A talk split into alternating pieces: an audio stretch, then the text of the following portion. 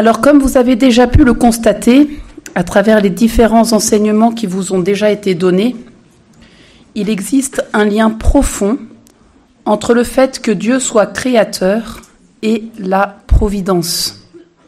En, effet, Dieu nous a créés pour lui et il nous conduit à lui par sa providence.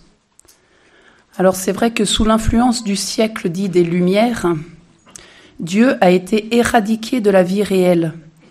Nous vivons finalement comme si Dieu n'existait pas, ou tout du moins comme s'il ne pouvait pas agir dans nos vies. C'est ce que nous appelons l'athéisme pratique. Il est plus insidieux que l'athéisme théorique. Et comme le disait le cardinal Sarah, à force de ne pas vivre comme on croit, on finit par croire comme on vit. Alors ça, c'est une phrase que vous pouvez vraiment retenir. À force de ne pas vivre comme on croit, on finit par croire comme on vit. Il est donc fondamental de retrouver le sens de la providence, notamment à travers l'écriture sainte. Donc dans une première partie, nous verrons l'action de la providence divine dans l'Ancien Testament. Et dans une deuxième partie, c'est très simple, l'action de la providence dans le Nouveau Testament. Alors, d'abord, la providence dans l'Ancien Testament. Alors, nous allons commencer cette partie en citant le CEC. E le CEC, e le catéchisme de l'Église catholique, nous dit Le témoignage de l'Écriture est unanime. La sollicitude de la divine providence est concrète et immédiate. Elle prend soin de tout, des moindres petites choses jusqu'aux plus grands événements du monde et de l'histoire. Voilà, donc ça nous donne une belle définition de la providence. Et pour illustrer cette citation du CEC, e eh bien, nous pouvons nous appuyer sur un passage du livre de la sagesse, dans lequel la providence divine est décrite comme le pilote d'un bateau au milieu de la mer. Alors c'est bien, on peut se rendre compte avec la veillée d'hier soir ce que peut être euh, une mer un peu agitée. Alors voici ce que nous dit le livre de la sagesse. Mais c'est ta providence, ô Père, qui tient la barre, car tu as ouvert un chemin dans la mer, un sentier sûr au milieu des flots. Tu as montré par là que tu peux sauver de tout danger, même si l'on embarque sans être du métier. Vous voyez, donc c'est la providence de Dieu qui tient la barre et qui peut nous sauver de tout danger, même si on ne connaît pas le métier. Alors face à cette définition de la providence qui nous est donnée directement par l'Écriture sainte, eh bien, nous pouvons penser à de nombreux passages de l'Ancien Testament. Alors, il a fallu quand même se limiter. Et nous allons prendre peut-être l'exemple le plus marquant, qui est celui de Moïse. Alors, Moïse, eh il a été choisi par Dieu Hein. Et Moïse se sent inapte pour la mission que Dieu lui confie. Il n'est pas du métier. Il dira qu'il ne sait pas parler. Alors voilà ce que, ce que nous rapporte le livre de l'Exode. Pardon, alors je cite, c'est Moïse qui parle. Hein. Pardon, mon Seigneur, mais moi, je n'ai jamais été doué pour la parole, ni d'hier, ni d'avant-hier, ni même depuis que tu parles à ton serviteur. J'ai la bouche lourde et la langue pesante, moi. Alors que va faire Dieu? Ben Dieu va rassurer Moïse. Il lui dit Qui donc a donné une bouche à l'homme? Qui rend muet ou sourd, voyant ou aveugle? N'est-ce pas moi le Seigneur? Et maintenant va, je suis avec ta bouche, et je te ferai savoir ce que tu devras dire. Alors on aimerait bien parfois entendre le Seigneur nous dire la même chose, notamment quand on fait un topo. Alors malgré ces paroles plutôt réconfortantes, eh bien Moïse doute encore de sa capacité. Je t'en prie, mon Seigneur, envoie n'importe quel autre émissaire. Alors la colère du Seigneur s'enflamma contre Moïse, et il dit Et ton frère Aaron le Lévite Je sais qu'il a la parole facile, lui. Le voici justement qui sort à ta rencontre. Tu lui parleras, et tu mettras mes paroles dans sa bouche. C'est lui qui parlera pour toi au peuple, il sera ta bouche. Et donc ensuite Moïse va transmettre tout ce que le Seigneur lui a dit pour que Aaron eh bien, le, le redise au peuple. Alors, quel enseignement tirer eh bien, de ce passage de l'Ancien, Testament? Alors tout d'abord, c'est très beau hein, ce qu'on peut en tirer. La première chose, c'est qu'on peut constater que la providence de Dieu se déploie dans la faiblesse. Et ça, c'est quelque chose de très très beau. La providence de Dieu se déploie dans la faiblesse. Ici, elle se déploie dans la faiblesse de Moïse pour parler. En effet, Moïse ne peut pas compter sur ses dons humains. Il dit lui-même qu'il n'a jamais été doué pour parler. Donc, il doit tout attendre de Dieu. Il est obligé de faire confiance en Dieu. Et Dieu peut alors agir. Ensuite, la deuxième chose que nous pouvons tirer de ce petit passage, eh bien, c'est que la providence agit souvent à travers des instruments. Dieu vient à notre aide à travers d'autres personnes. Alors ici, eh bien, c'est Aaron qui va venir en aide à Moïse. Eh bien, dans nos vies, c'est la même chose. Souvent, on ne s'en rend pas compte, mais c'est à travers d'autres personnes, eh bien, que Dieu peut venir, on peut dire, nous aider. Mais cela aussi signifie une autre chose qui est très importante. Cela veut dire que la providence de Dieu a besoin d'instruments humains pour agir. Autrement dit, la providence de Dieu a besoin de nous pour agir auprès des autres. Nous devons donc nous laisser guider par Dieu pour être des instruments de sa providence pour notre prochain. Alors maintenant, nous allons nous arrêter sur un lieu où le peuple hébreu a particulièrement fait l'expérience de Dieu et a ainsi goûté sa providence. Ce lieu, c'est le désert. Le désert, c'est un lieu d'épreuve, un lieu où on peut même manquer de l'indispensable pour vivre, l'eau, la nourriture, etc. C'est donc un lieu d'éducation, où il faut apprendre à faire confiance en Dieu, en sa providence qui veille sur nous. Et c'est ce qu'a vécu le peuple hébreu. En effet, dans le désert, le peuple hébreu a été obligé de faire absolument confiance à Dieu pour sa nourriture, pour son avenir proche. Hein, où irons-nous demain? Comment allons-nous résister aux Égyptiens? Pour son avenir lointain, qu'allons-nous devenir? Où allons-nous allons nous installer?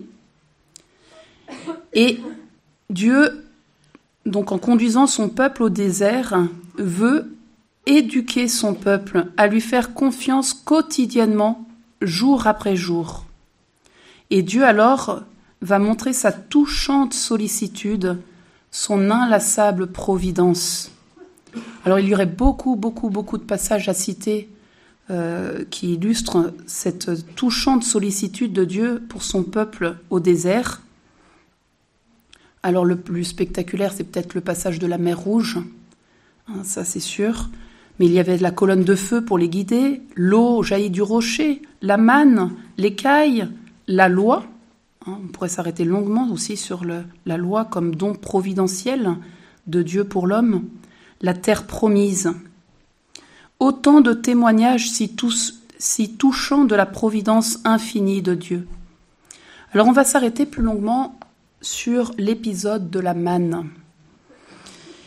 Le livre de l'Exode nous rapporte que dans le désert, toute la communauté des fils d'Israël récriminait contre Moïse et Aaron.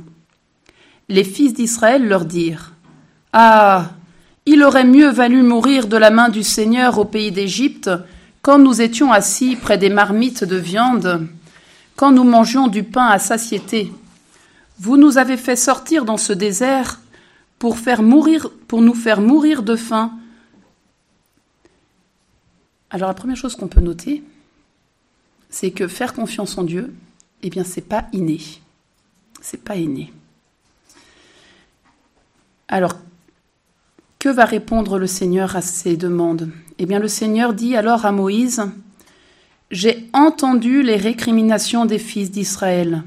Tu leur diras, Au coucher du soleil, vous mangerez de la viande, et le lendemain matin, vous aurez du pain à satiété.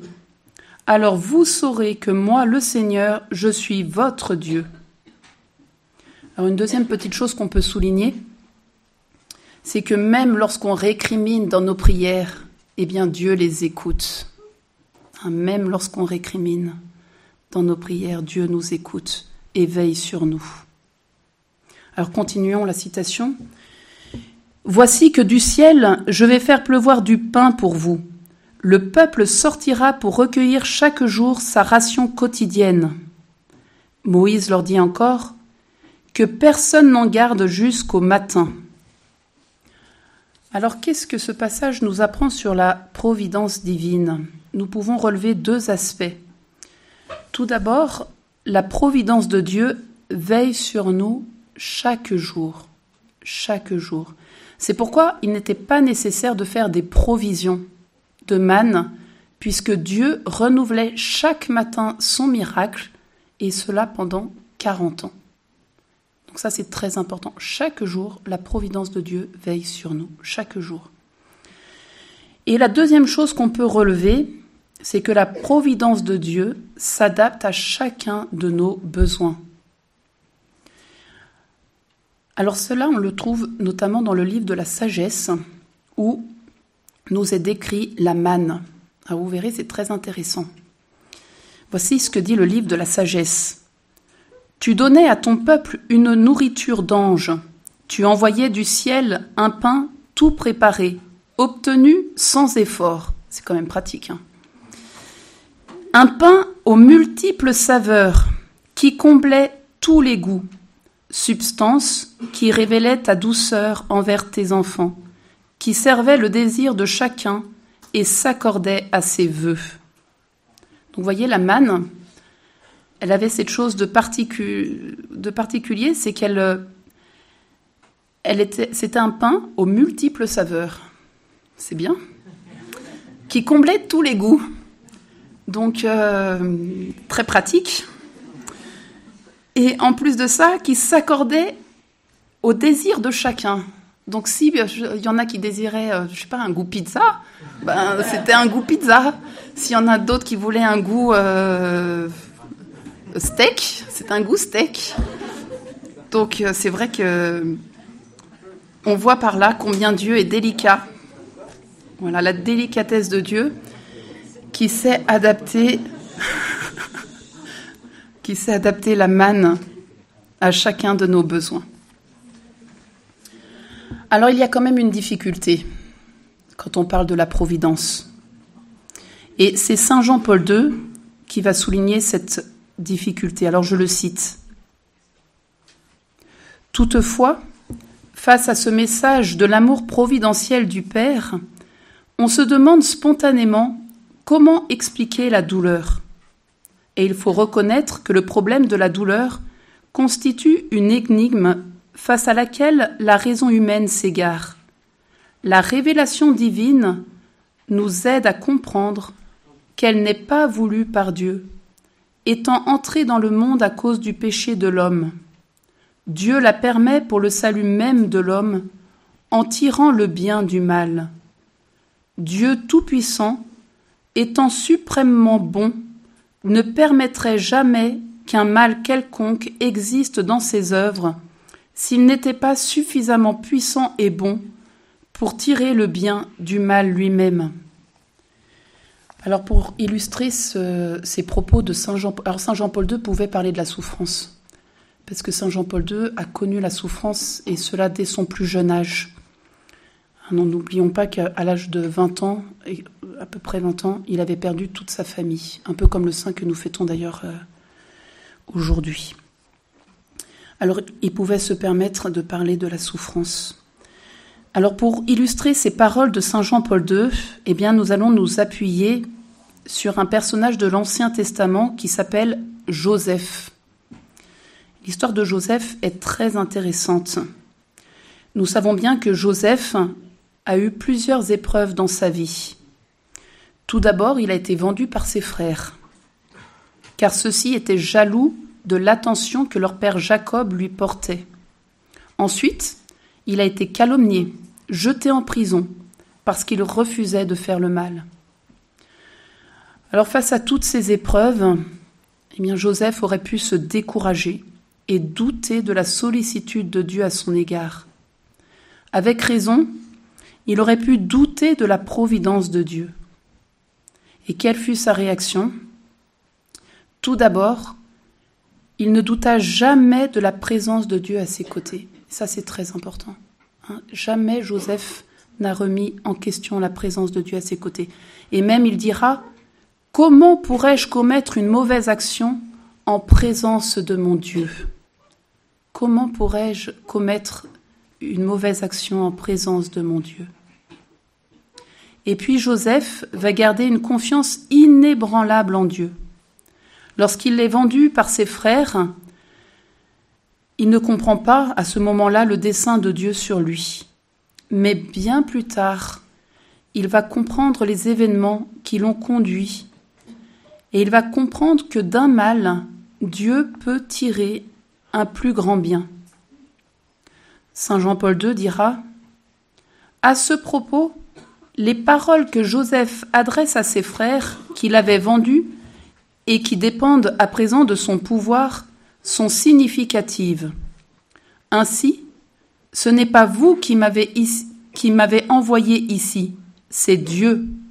Le mal que vous aviez à dessein de me faire, le dessein de Dieu l'a tourné en bien, afin d'accomplir ce qui se réalise aujourd'hui, sauver la vie à un peuple nombreux. Vous voyez, bien plus tard, Joseph a compris la valeur de son épreuve et il a compris que de ce mal, le fait qu'il ait été vendu par ses frères, eh bien Dieu, grâce à cela, avait permis qu'il sauve ensuite eh bien, tout le peuple hébreu de la famine. Donc nous voyons bien que la providence de Dieu peut tirer le bien du mal lui-même. Ça, c'est l'expérience de Job, euh, de Joseph. Mais maintenant, on va parler de l'expérience de Job. Alors, ça peut vous surprendre, c'est peut-être pas l'exemple que vous auriez choisi pour parler de la providence de Dieu, de parler de, celui à qui il est arrivé tous les malheurs du monde. Et pourtant, Job peut nous aider à aller encore plus loin dans ce difficile mystère de la souffrance.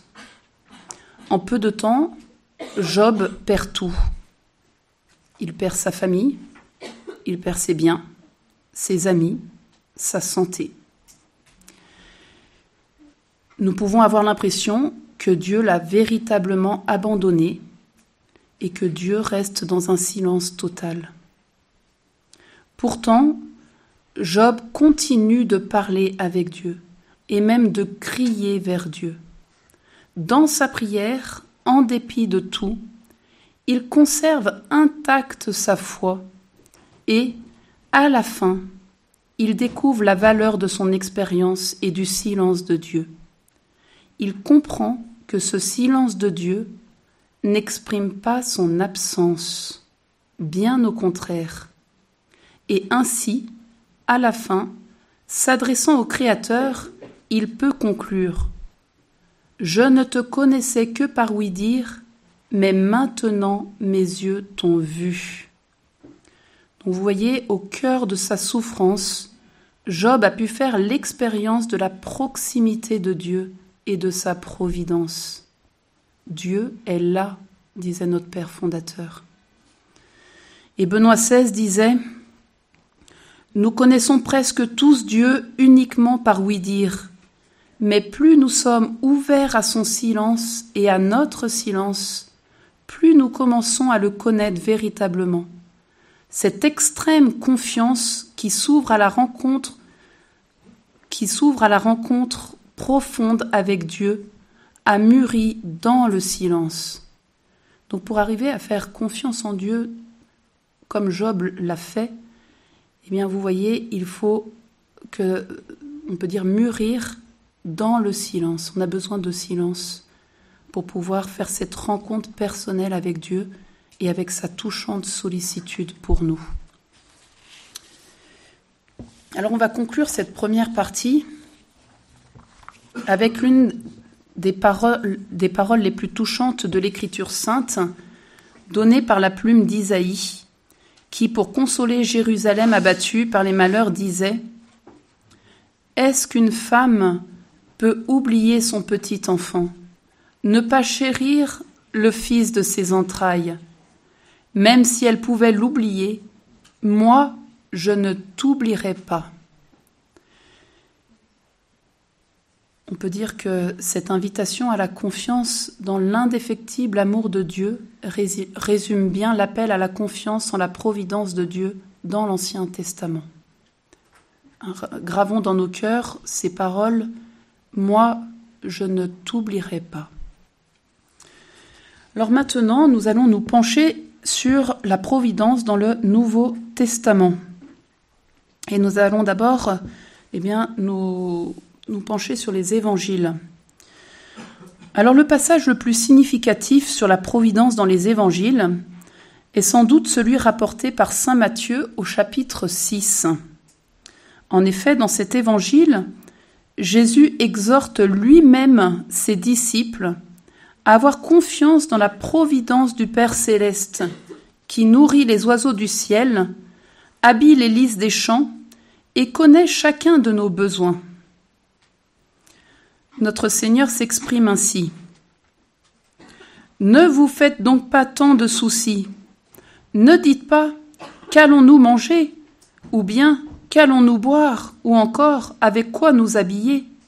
Tout cela, les païens le recherchent. Mais votre Père céleste sait que vous en avez besoin. Cherchez d'abord le royaume de Dieu et sa justice, et tout cela vous sera donné par surcroît. Ne vous faites pas de soucis pour demain. Demain aura souci de lui-même. À chaque jour suffit sa peine. Alors que veut nous dire Jésus? Est-ce qu'il faut arrêter de travailler? Non. C'est pas ce que veut nous enseigner Jésus. D'ailleurs, Jésus a travaillé comme charpentier pendant plusieurs années de sa vie. Alors que veut nous dire Jésus? Ce que Jésus veut nous enseigner en premier lieu, c'est de ne pas s'inquiéter, de ne pas se faire tant de soucis par rapport aux biens terrestres, même nécessaires, comme la nourriture ou le vêtement, de ne pas vivre dans la peur du lendemain. Nous oublions trop facilement que Dieu est notre Père, qui veille sur nous et qu'il peut nous aider.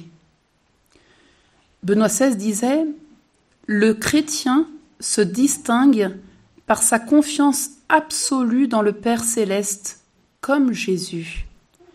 Il nous faut donc retrouver cette confiance d'enfant. Alors si le Père céleste sait que nous avons besoin de la nourriture et du vêtement pour vivre, il sait aussi que nous avons besoin de sa grâce pour le développement de notre vie spirituelle. Dieu qui prend soin de nos corps cherche encore plus à prendre soin de nos âmes. Ne restreignons pas notre compréhension de l'action providentielle à l'aide temporelle uniquement. La providence de Dieu ne se résume pas seulement à la nourriture et aux vêtements. Elle, a une action très large, diversifiée, et peut-être paradoxale quand elle apporte des tribulations de toutes sortes, en définitive la croix. Il faut alors comprendre que c'est l'amour de Dieu qui le veut pour nous, pour notre sanctification, pour la fécondité de notre vie, pour l'union vitale à notre Seigneur. Alors on avait un, ami à Saint-Pierre de Colombier qui avait l'habitude de nous dire Nous ne pouvons pas tout comprendre sur cette terre, mais nous pouvons tout offrir. Et sainte Thérèse, hein, quant à elle, disait Les petits enfants ne savent pas ce qui est le mieux. Ils trouvent tout bien. Et pourquoi? Tout simplement parce qu'ils font confiance. Alors n'oublions pas que si à chaque jour suffit sa peine, chaque jour porte sa grâce. Alors, je ne vous lirai pas la citation de Don Chotard parce que euh, le temps avance.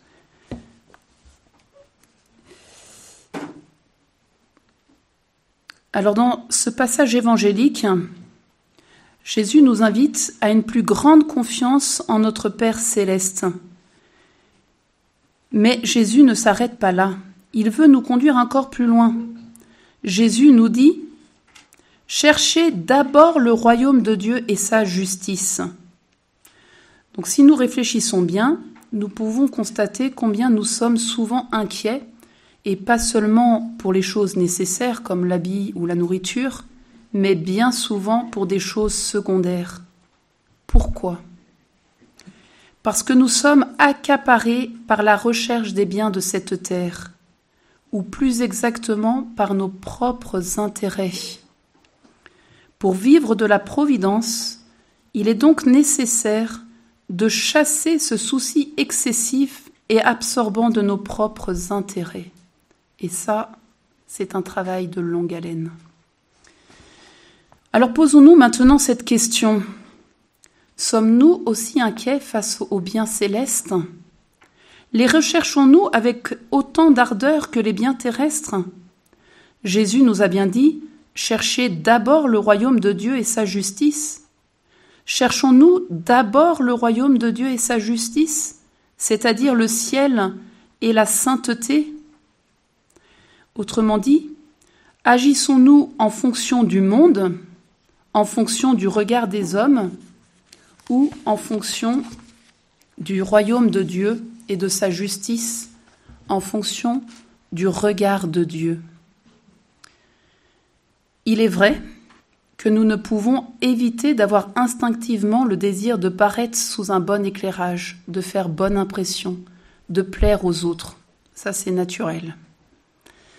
Est-ce que ce désir est aussi instinctif quand il s'agit de plaire à Dieu Voyez combien l'Écriture sainte peut nous amener à faire un véritable examen de conscience. Alors un remède efficace pour contrer cette tendance à vouloir attirer le regard des autres et pour vivre davantage sous le, regard de Dieu est de cacher le bien que nous faisons.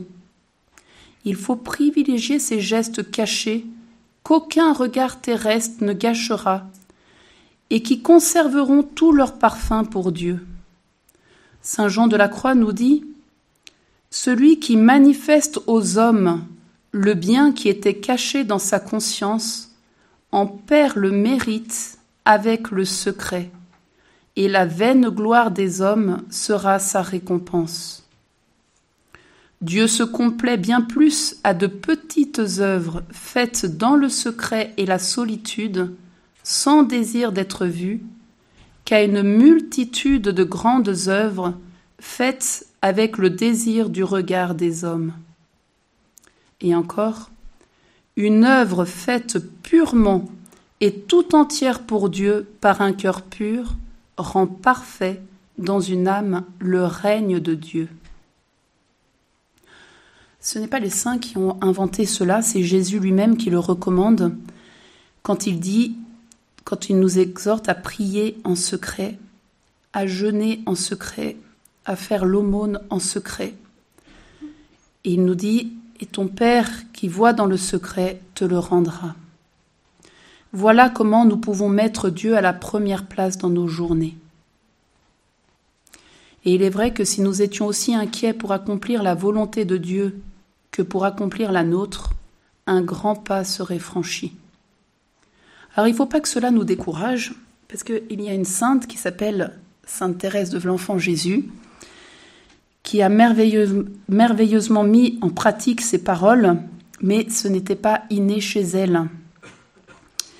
Petite, elle essayait d'accomplir des bonnes actions pour faire plaisir au bon Dieu. Voilà ce qu'elle disait. Si c'était pour le bon Dieu tout seul que je faisais ces choses, ainsi je n'aurais pas dû attendre le merci des créatures. Hélas, il en était tout autrement.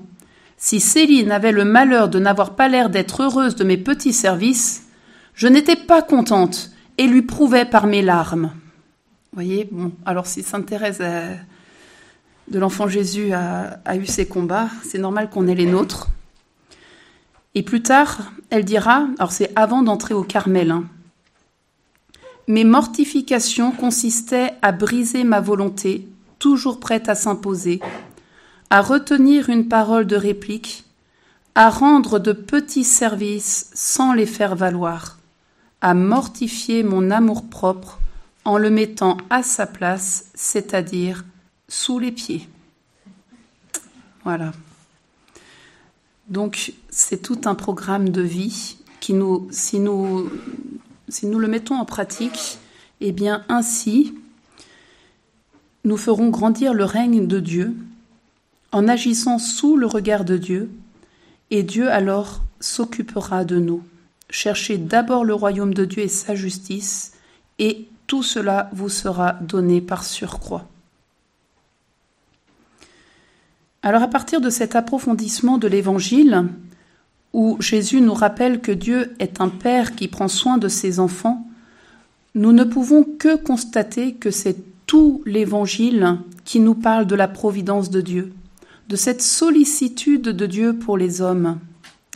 Notre Père fondateur a beaucoup approfondi les Évangiles, et c'est à partir de sa lecture de l'Évangile qu'il a pu tirer un petit développement très intéressant au sujet d'une compréhension vivante de la Providence.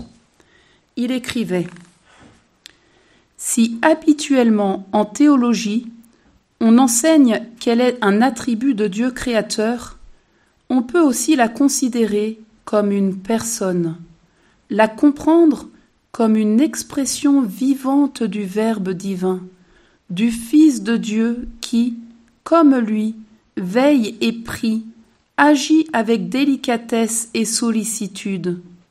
Il est extrêmement attentif et aimant.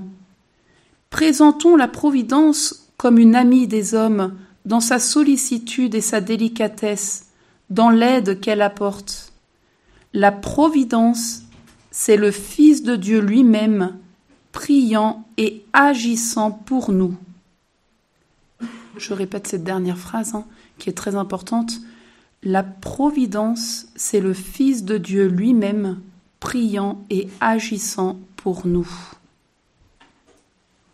La providence, c'est donc toucher du doigt ce que dit Saint Paul, Jésus m'a aimé, il s'est donné pour moi. Alors il y aurait beaucoup, beaucoup, beaucoup de passages à relever, mais je ne vais pas le faire parce que l'heure tourne et je crois que j'ai même déjà un peu dépassé. Mais je, vais quand même vous dire encore une chose, si c'est possible. Je pense que le repas n'est pas encore tout à fait prêt. Donc c'est providentiel que... Alors, juste une toute petite chose, parce qu'on n'y pense pas forcément spontanément, mais cette sollicitude paternelle de Dieu se retrouve aussi dans les paroles de réprimande de Jésus pour dénoncer le péché et ainsi appelé à la conversion. En effet, quel est celui qui a une véritable sollicitude pour son prochain? Est-ce celui qui avertit le pécheur qui risque de se perdre Ou est-ce celui qui ne dit rien? Ou pire, qui l'encourage plus ou moins directement à continuer dans cette voie? Jésus n'a pas eu peur de dénoncer le péché, et parfois vigoureusement parce qu'il aime infiniment le pécheur et il veut son vrai bien, la vie éternelle. Alors je m'arrête là pour euh, cette partie. Et il y avait encore une toute petite partie que je ne vous ferai pas, mais vous pourrez aller voir sur le. Je pense qu'il y aura les, les actes. En fait, c'était la providence dans les actes des apôtres, pour vous montrer que la providence ne s'arrête pas euh, aux évangiles, mais qu'elle continue aussi à travers les actes des apôtres et encore aujourd'hui. Donc il faut avoir confiance. Dieu conduit son Église. Donc je passe directement à la conclusion, qui est toute petite, vous rassurez-vous. Alors n'oublions pas que les saints sont ceux qui ont mis en pratique l'Évangile. Donc concluons avec ce bel exemple d'un jeune saint, le saint Nunzio.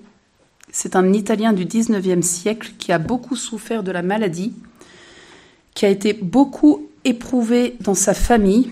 Il a été orphelin de père et de mère. Et au milieu de tout ça, à la question Qui pense à toi?